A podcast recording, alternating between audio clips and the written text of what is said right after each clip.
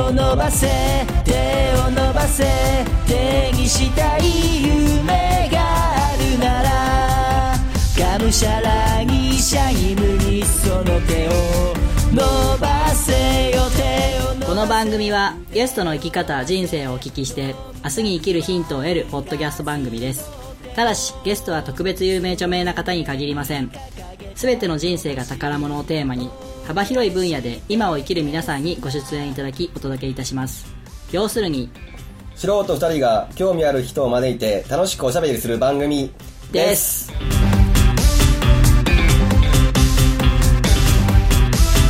はいどうもワンライフポッドキャストナビゲーターのみっちーです熊ですこんばんはこんばんはさあくまちゃんにちょっとここでご報告がありまして、ミッチーさん、実は、新しくポッドキャストを始めましたおそうその名も、ワンライブポッドキャストふーふーが文だったね意味わかるいやわかんないまあねちょっといろいろ考えまして、この番組「ワンライフポッドキャスト」の方で、毎回ゲストをお呼びして話してるんですけど、まあいかんせん僕たちも素人なので、 うまいこと回していけないことが多々ありまして僕は毎回はくまちゃんは知りませんが僕は毎回反省してるんですよでもっと自分のトーク力を上げたいなと思いまして自分一人喋りのポッドキャストを始めて、ちょっと武者修行をしようと素晴らしいはい、いい始めましたいいと思うで、まあ、この「ワンライフポッドキャスト」は大体40分から50分ぐらい1本なんですけども、えーそれがまあ長すぎると感じる方もいらっしゃると思うんでもっと単発的に5分とか10分ぐらいで、あのその場その場のこう思ったこと気づいたことをもっと単発にこう配信していったらいいなと思いましてだから5分ぐらいで今んとこ今んとこっていうかこの配信時点では分かりませんが 収録時点では毎日配信してますうーんすごいでその場のその思いとかをリアルタイムに発信するという意味で一人でやってることでワンライブポッドキャスうんら生でトなんうーんてやってるんですよ、うんうんあー今後僕のその一人しゃべりのスキルをどんどんこう出していきたいなと、期待してます頼りにしてます思ってますはいすいませんこうんれ紹介だったんで あのまたよかったらこの番組聞かれてる方で僕のそのワンライブの方を知らない方がいらっしゃれば、えー検索で探していただけたらいいなと思いますはい、えーそれでは今日ゲスト紹介です、えー本日のゲストは美容師をされてますサードプレイス代表の田中和也さんですよろしくお願いしますよろしくお願いします田中さんもポッドキャストをいつかやりたいなとやってみたいなっていうのはありますね、もう簡単なんでそうですねなんかこう今やってるだけ割と簡単にできるのかなっていうこれ僕さっき言ったワンライブポッドキャストすごいですよちょっとやりたいなって思ったのが、はいえー今週の月曜日なんですよああはいあ違うに先週の土曜日か土曜日土曜日だったんですよ、はでその日の夜になんとなく撮ってみようって、はい5分ぐらい撮ったんですよ、はで次の日もう配信してました あそんなにそんなノ気軽リにできるはいへえその内容さえ固まってれば、はいだいなんかなり楽にいけるんでそうですねまたあのよかったら聞いてください、わかりましたはい田中さんどういうの配信発信していきたいとかっていうのいやはまあ全然まだ何にもないんですけどあの特に美容師さんたちに向けてこういうポッドキャストをやったのかなと思ってて特にあの集客で困ってるとか、はいマネジメントで困ってるっていうところもちょいちょい聞くのでなんかそれを共有というか悩みをあの共有しながらああいいですね、っていうのはちょっと今すごい絞り込んだはい配信ですね、ちょっともうターゲット層はそこら辺にっていうふうに思ったりはしてるけどまあどうなるかわかんないですぜひあの始められたらはい教えてください、お伝えしますはいツイ ッターからいきますあそうかツイッターもされてるんですよサードプレイスさんはい、個人ですけど個人ではいはいはいはいはいえーじゃあそろそろ本編の方行きたいと思います、えーそれでは本日も参りましょう2月18日配信第133回ワンライフポッドキャスト「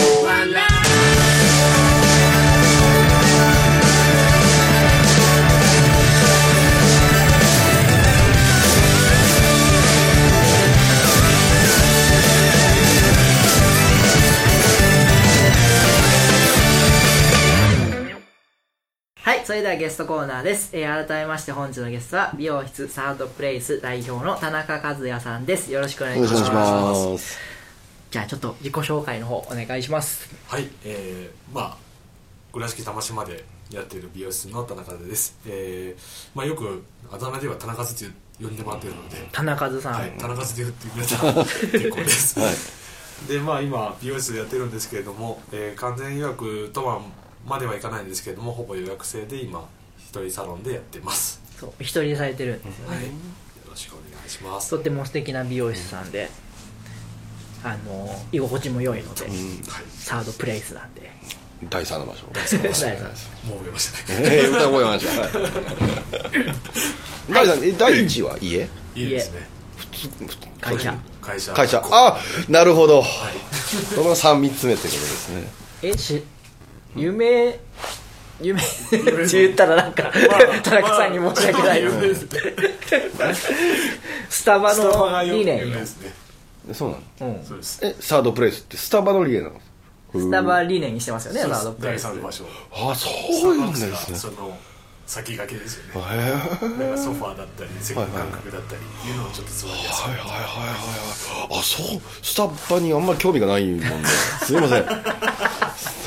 スタバ落ち着く。うん第三の場所っていうほどまあまあ落ち着きます好きですよ。全然落ち着かないですおしゃれだから。そうおしゃれだから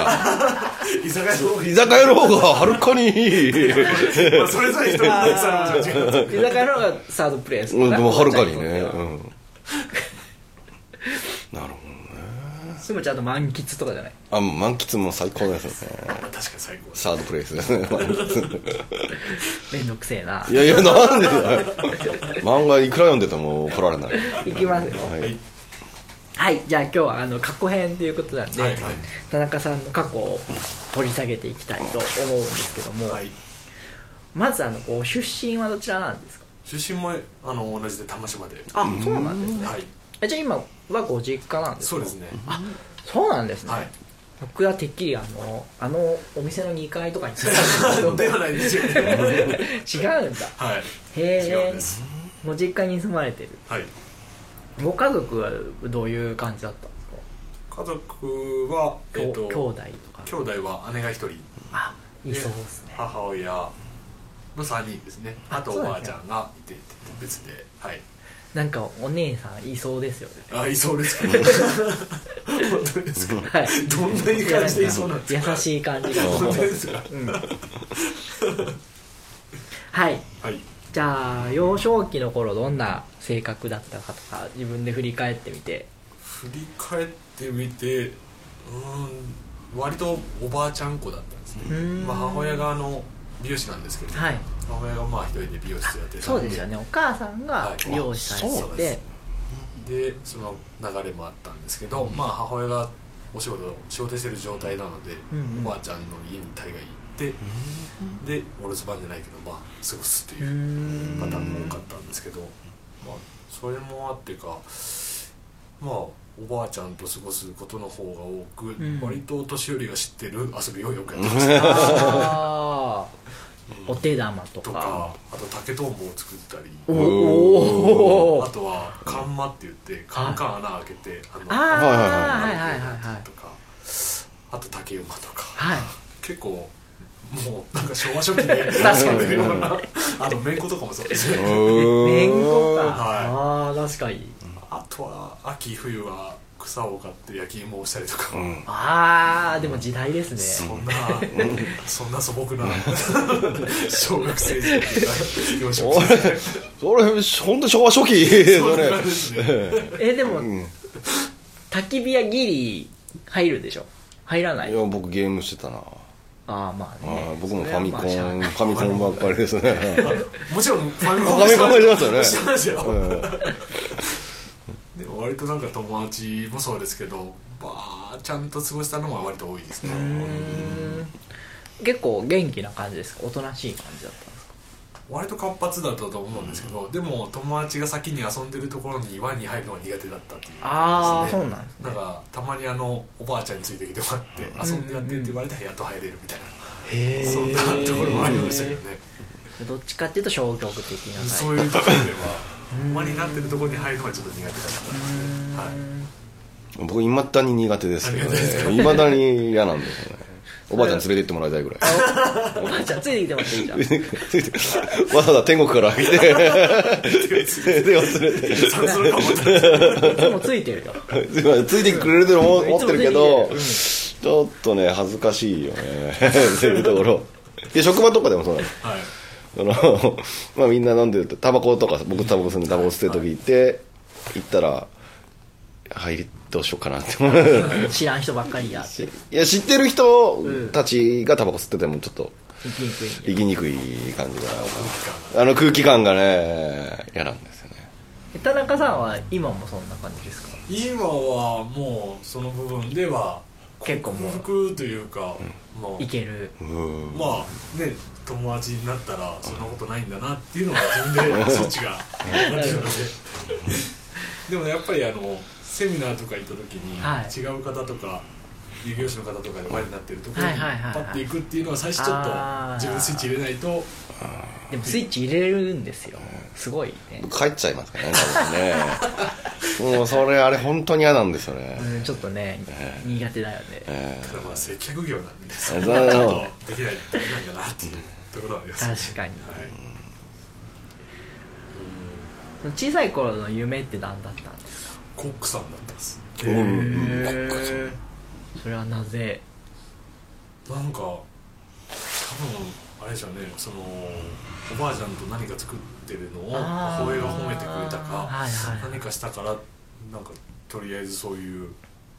料理を作るのが好きっていうかうんおばあちゃんの手伝いしながらみたいな感じだったのはうっすら覚えてるんですけど、なるほどその本当保育園とかその辺の時は、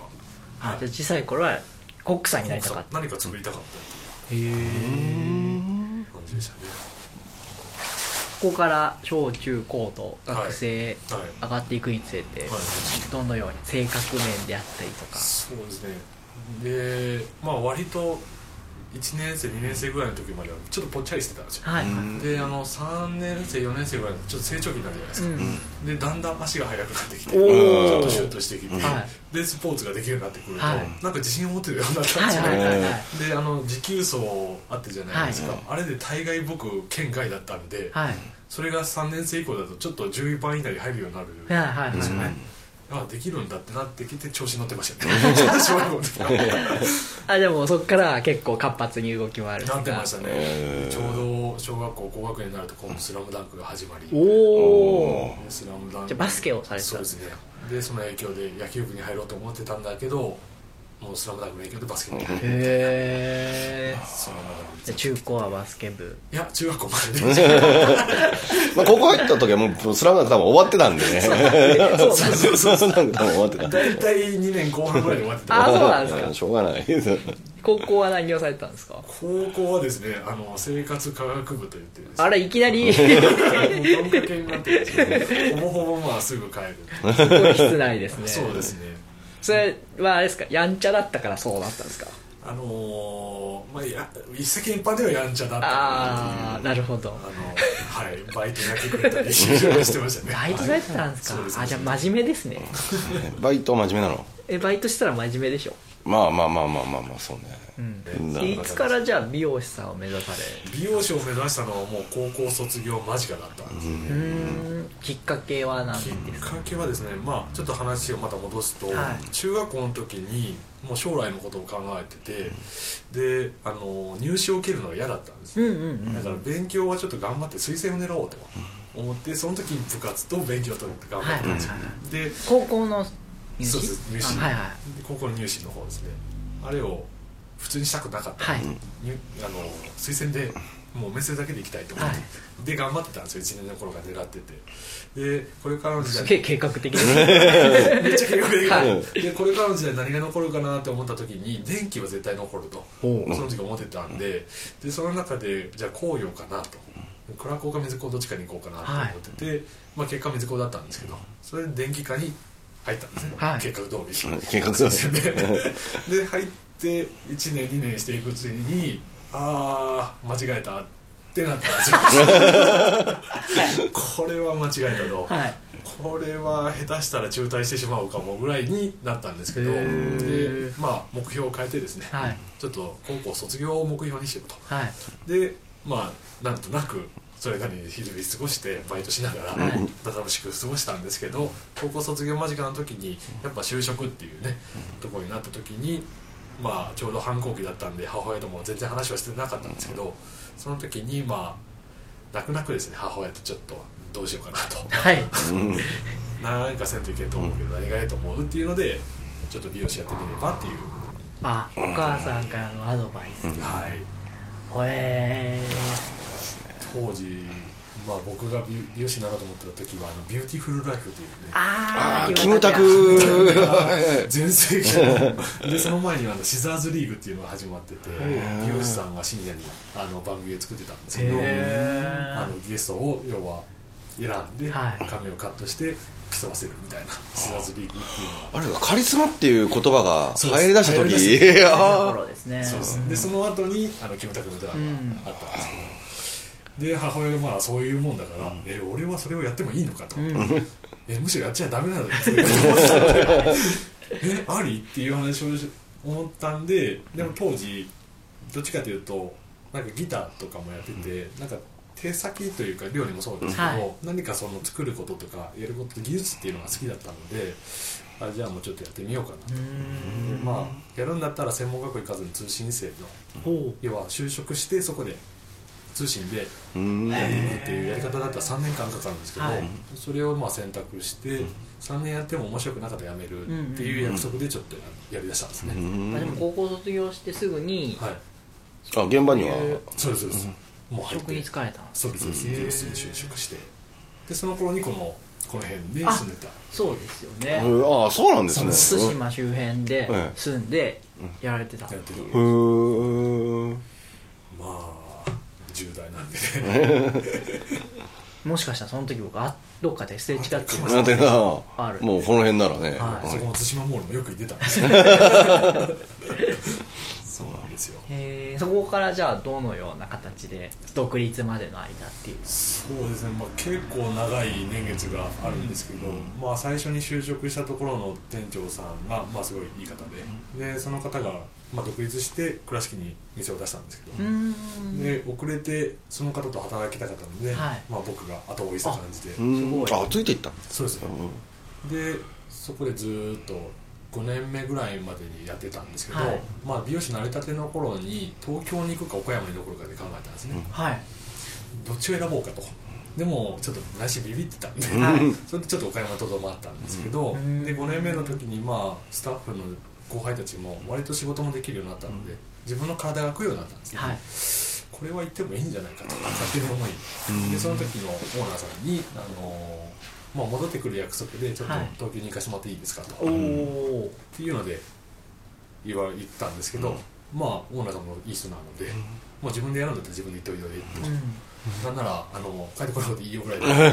でまあそれ冗談ですけど、ええでまあ一応それで当時あの一般女性のあの雑誌ですねファッション誌をはいはい見はいて片っ端から電話かけてええ「中途採用なんですけど募集してますか?」みたいな片っ端から電話して1個だけ、はいあの新卒者と一緒に面接するんだったらいいですよって言われて「あじゃあぜひ」って言ってすぐ履歴書送ってみたいな。もうじゃああれですか身寄りもなんもないなんもないところにポンと放り込んポでンと行ってはい電話かけまくってそうそうそう入れてもらったのとりあえず行くんだったら名前が一番よくはメジャーな美容室いろいろあるんですけど、うんはい美容業界の中にも、はいその中でもまあ売れてるところにちょっと片付けてまして、えへえいい入れたんですかなんとか、あまーすおーあそういうふうに入って、でまあいろいろ経験しまして、うんまあ1年ぐらいで帰ってくるんですけど、はいで帰ってきてまた倉敷のところに勤めて、でそこから、えー、と1 5 6年勤務して、でそこからまた違うところに行ってもちょっとやってやっと独立みたいな。そういう流れになりますね。なるほどすごい東京にまで行かれてし修行という感じですそうですね。ちょっと東京の空気と東京の現場と、ええあのあとよくヘアカタってあるじゃないですか、はいヘアカタログのあの撮影風景が見たかったんですよ、いはいあと芸能人さんとかがはいはいはいいるのかなと、はい いたんですかあいましたねおお 結構大きいところだったんで、はいはいはいへまあ、あとはいろんなね社会で揉まれながらっていうのは思ってたので、えすごいですねでもなんその高校卒業して就職されたのもそうだし、はなんかこう飛び込むそうですね勇気と いうか、すごいおおばあちゃんに声かけられたわけでもないですよねそこから多分そっちが入ってると思うんですけど えちょそれ何が理由でそんなそんな度胸のある人間になったんですか、いでもまあ母親が美容師だったからっていうのもあるんですけど、一応事前情報は入ってくるかあらちょっともう分かってる感じはあった系ででも道具の名前は一切分かってないっていあーう状態なんですけどまあ美容師まあそういう感じこだうろういう仕事だろう厳ってしうい仕事だろうっはていうい、ぐらいには思ってたので、まあその中でお願いしますみたいあなそうか少々厳しくてでもも全然大丈夫っていう気持ちで言ってたので、でも東京に関してはもう予想以上だったの厳しかったんでですそうですねあの思ったよりも多分今は全然違うとは思うんですけど、当時は結構厳しい状いやなんかもうそれこそブラック企業的なそんなところねあそうなの美態でも容師なんて僕その代表的な、はいはいあそうなのあれだと思ってるんですけどただ入ったところはもう社会保険も完備しててあへーきっちりされてるところなんあで素晴らしい素晴らしいところだったんですけど、ただその分ねあの上下関係だったりとうか、ーんあそれが厳しいんですかもう東京礼儀はすごいでしたね教えてもらう立場ですまあその時僕5年目ですけど、はいやっぱりもう年功序列ルートに入った順なので、はいもう1年目の先輩にもん挨拶を、 「おい田中!」みたいな感じそうそうそう、ええ我々そんな感じですあごですかっていうあそうなんですね結構でも20その時22歳ですかねですよね血のっけのおまずうん高菜とにまだ20代ぐらいのねに言われ言てわれて、はい、大丈夫だったんですかなんか全然そのグッとこらグッとこあれてそこはもうグッとこられてこう鍛錬というか、はい肝は座ってる感ありますよね田中さんってそこはまあでも美容師だからって5年目だからまあ大体わかるじゃないですか、はいやっぱそういったところでああうーんっ ていうはいはい先あ先輩の余余裕というかそういうのでねなるほどへえその人生の中で一番自分が大きく変わった分岐点を挙げるとすればどこですかそうですねやっぱり東京行った時は結構大きかったかな、まあ1年弱なんですけど、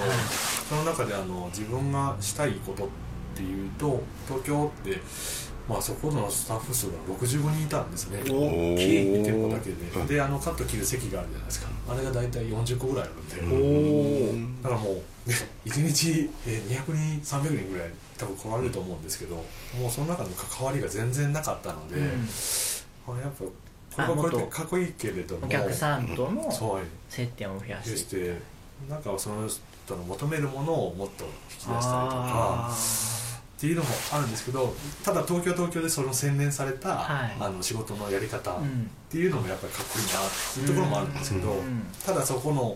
見てなかったら分かってなかったと思う、はいそれ見た上でやっぱり自分がやりたいのは違うなっていうのはうんそこで一番思いましたねあそこでじゃあ自分の道っていうのが見えた感じですそうですねやっぱりやりたいことって言ったらまあその時もうっすらだったと思うんですけどやっぱりやりたいことで言うとお客さんとか深く関わりたいなっていうところが一番大きかったかなと思いましたはい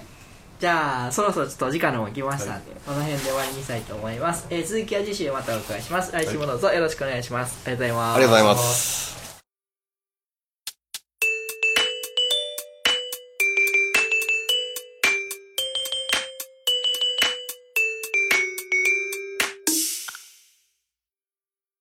はい、各コーナーです。ゲスト2週目の企画はミッチー企画です。今日の企画は、ミッチータロット占い始めたってよ。ですうんすごい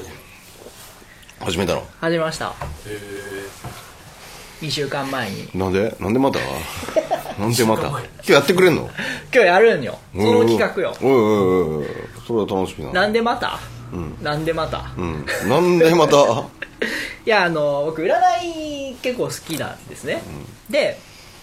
この番組で、毎年の年始めぐらいとかに、こう今年の運勢とかを占ってくれる人がいたら嬉しいなと思ってたんですけど、だったらもう自分でやればいいじゃんっていう ことになりまして、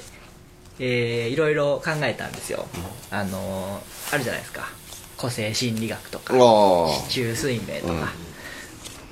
でも、えー僕に多分一番合ってるのはタロット占いだなとあそう なのへえ思いましてですね、タロット占いを買ってみました、買ってみたはいタタロットカードをね、うんいできんのやり方わかんの A 型大体あの2週間で覚えましたそれなんか当たんのなんかそれなんか説明見ながらじゃないですかあなたそうだよじゃあ占いましょ おそんな手軽にうはいで誰だ田中和也さんをじゃあ田中さん占いますかあぜひ 何何占ってほしい ですかえじゃあ今年の運 勢今を年の運勢田中さんの今年の運勢あそんなざっくりしたやつよね商売とかそういう恋愛とかそういうのじゃあ具体的に言っていただいてもいいですかえーでもじゃあ商売で今年の今年のじゃあ商売を、はいちょっと商売じゃあこれをそれを商売を思いながらはい書き混ぜてもらっていいですか時計回りゲームあるはい商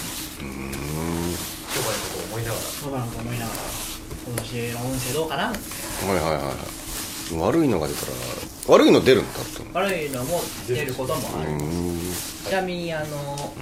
僕自分の商売について占ったところ非常によく当たってましたおへえな自の画で自賛だね自画自賛ですね僕当たるからうんおー楽しみですね僕多分タラット占いの才能があると思う へーそでれこれをは3つの山に分けてもらっていいですか3つの山はいで元とは違うような形に一つにしてください、はでは占わせていただきますこれ最初の6枚をですね、横に置けるんですうんうーんで789 789でまた6枚1112131415で78910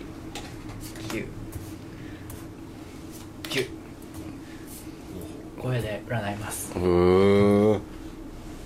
まずまず田中さんのうんお仕事、今までの傾向今までの傾向おーえー、ワンズの7ですね全然わかんないですね なんかでも農民がな何何やってるんですか棒の7、棒あなんか人が棒持ってるはい、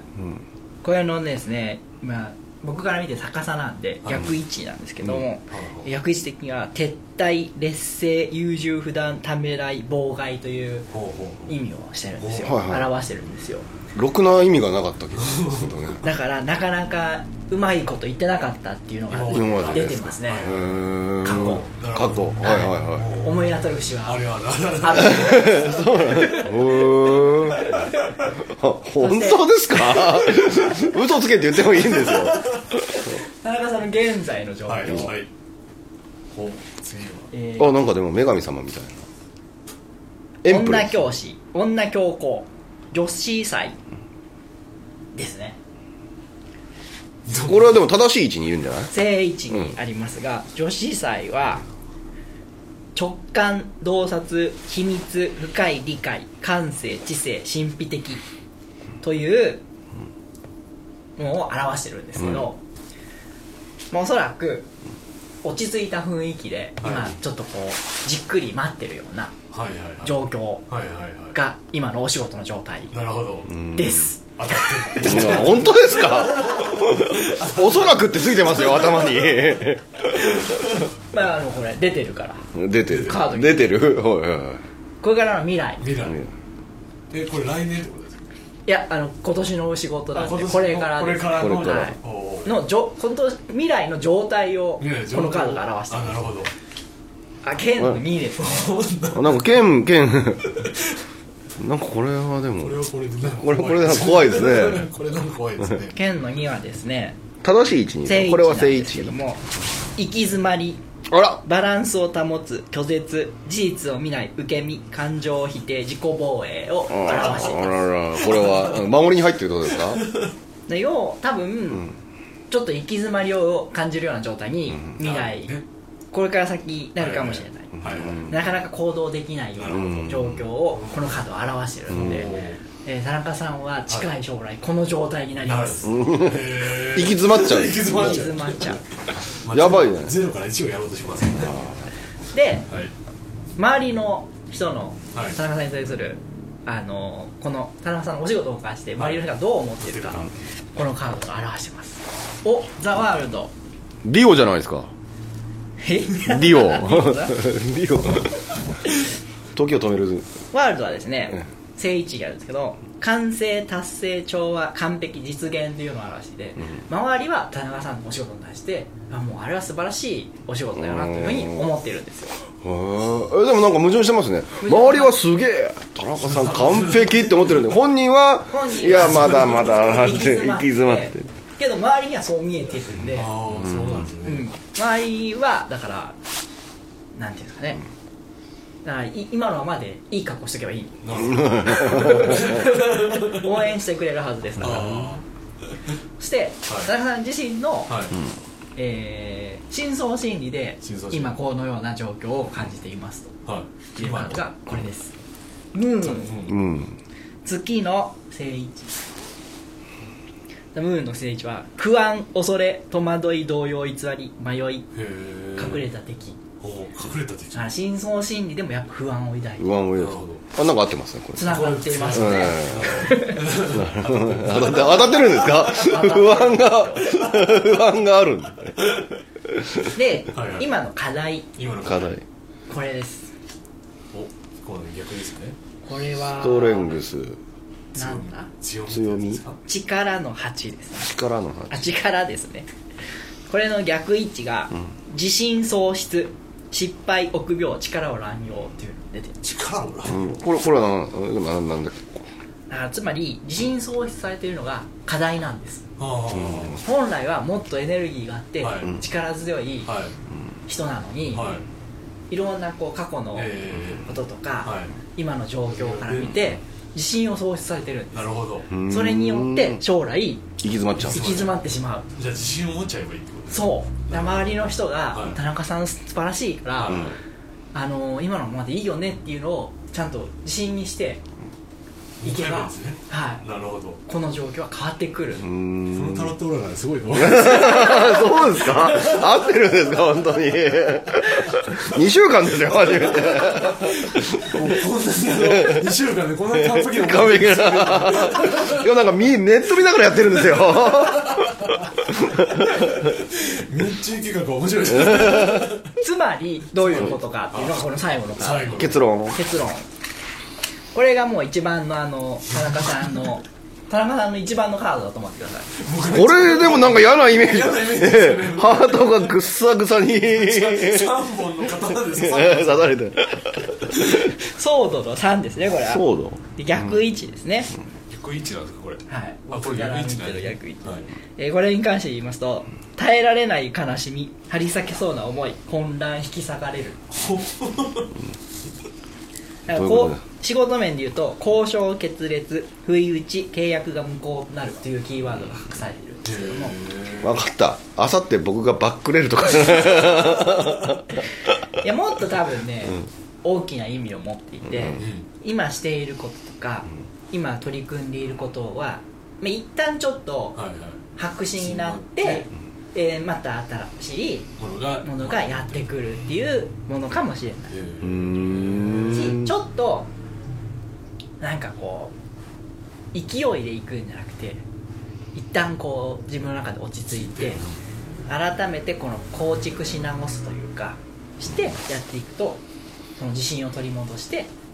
周りの人が思ってるような完璧な仕事につながっていくんじゃないかなうーんということがこのカードには出てます出てますなるほどねなるほどこれらあの言い切ったもん勝ちですから、ねええ最後の方自信満々でそうそうそうそう次さ僕やってよだって合ってるもん次僕やってよ次どう次って次僕のコーナー僕の企百画万コーちゃナんー企画考えてきてないのあがきってないから僕これやってよなんで じゃあ来週は百万ちゃんコーナーやりますの でありがとうございますまあそうなんですねだから田中さんは今ちょっと今一回ちょっと落ち着いた方がいいのかもって感じなんですねですねうんあのたまあ僕の占いに今で も出てますから占いで出てる間違いない間違いないですねじゃないとあの行き詰まってしまうこれはアマゾンかなんかで買ったんですかはいあの楽天5000円ぐらいで購入しました結構いい値段するの 結構高いなあのそういうことなんでなるほど、ちょっとあとちょっと頭に入れといて入れといたら未来が変わるかもしれませんね来年年末またもう一回出ましょうか信じるか信じないかは次第ですはいじゃあそろそろこの辺で企画コーナー終わりたいと思います、ありがとうございましたありがとうございましたワンライフポッドキャストでは皆様からのメッセージを募集しております。ブログ、Facebook、Twitter のメッセージ機能、もしくは Gmail にてお送りください。Gmail の宛先は、onelifepodcast アットマーク gmail.com onelifepodcast アットマーク gmail.com ワンライフポッドキャストアットマーク gmail.com まで現在募集中のコーナーはブログ Facebook をご覧ください皆様からの愛のあるお便りをお待ちしております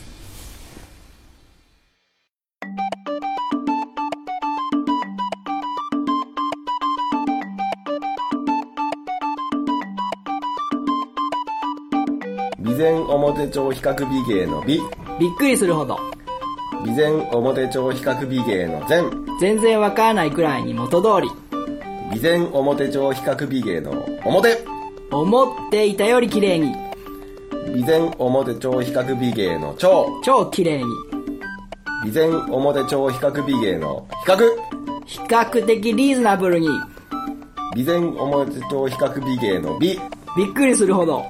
備前表帳比較美芸の芸芸術的な仕上がりです備前表帳比較美芸お問い合わせはホームページお電話ではいエンディングですお疲れ様です様ですえー今日はいただいたコメントを紹介したいと思いまコすメントまでいただけてツイッターの方でアマンさんからまたいただいてるんですあけよどくもくださるありがとう、はいありがとうございます前回の中塚さやす子さんの回ですえー129回にコメントいただきましたえー新年1回目のゲストさんが世界レベルとは今年のワンライフは飛躍しそうですなるほどでミッチーさんのテーマ曲いいねハルさんのジングルも素晴らしいミッチーさんのテーマ曲聞きました聞いた聞いどうた涙流したまあ、涙流すような曲じゃない、ね、ノリがいいなはい次第130回にいただきましたえーテルボンの奇跡いい話いいものはゆっくりしかし確実に世間に広まっていくと私は信じていますといただきましたありがとうごあざいのアマンさんはねすごいテルボンのことも応援してくださってるんですよね、えあのツイッター上の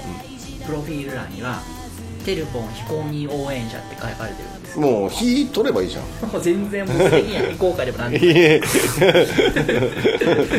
応援してくださる方は皆さんありがたいんですけどそれぐらいすごいね言ってください素敵な方ですねあとですね、えーブログの方にあきさんからコメント青い木さたんがだいてます、はいはいスポンサーあけましておめでとうございますミッチー一緒の兄弟くまたんくまたん 吉おめでとありがとうございますう正月は元旦以外は仕事正月でした今年も頑張りましょうっていただきましたありがとうございますあきさん前回来てくださってね正月仕事仕事しまくってたっていうね聞いたからね あとですねじゅんさんからもいただいて うえメッセーえジ狩野純さんんえっ、と中塚さんのはい回を聞いてくださって、ワンライフポッドキャストありがとうございました。やすこ、自分に自信がないのは感じていたし、若い頃に何かあったんだろうなとは思っていたんだけど、旦那さんのことは少し聞いたけど、その前のことがなんか聞けなくて、こうしてラジオで聞けてよかった、ありがとうございました、というふうに言いました。あありがとうございますこれねそうなんですよ知らないあの知り合いの方も知らない部分を知っていただくっていうのが、この「ワンライフポッドキャスト」を配信してる一つの意味でそうだったんだね、なるほどジュンさんからされていただけてとっても嬉しかったですはい以上ですありがとうございましたありがとうございましたではゲストの方イベント告知宣伝などありましたらよろしくお願いしますはい、えーまあ、随時なんですけれども常に予約は受け付けておりますのでよかったら倉敷玉島のサードプレイスにぜひいらしてください完全まあ顧客あの個室で、えーマンスマ対応になっておりますので普段聞けない悩みなどございましたらいつでもいいのでまた言ってくださいおーはいいいですねありがとうございます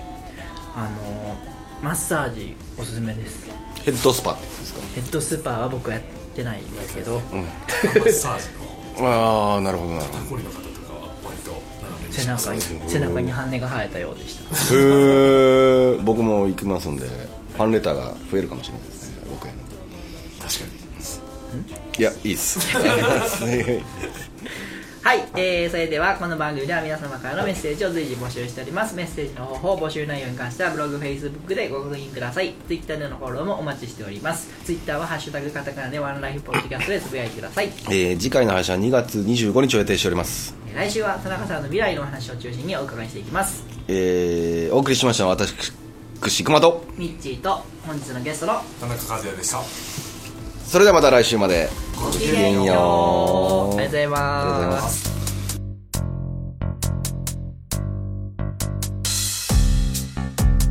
この番組は大切な靴やバッグをお直しします備前表町比較美芸と毎日がちょっとハッピーになる選択をの服薬クリーニングの提供でお送りいたしました力強くたくましくその手を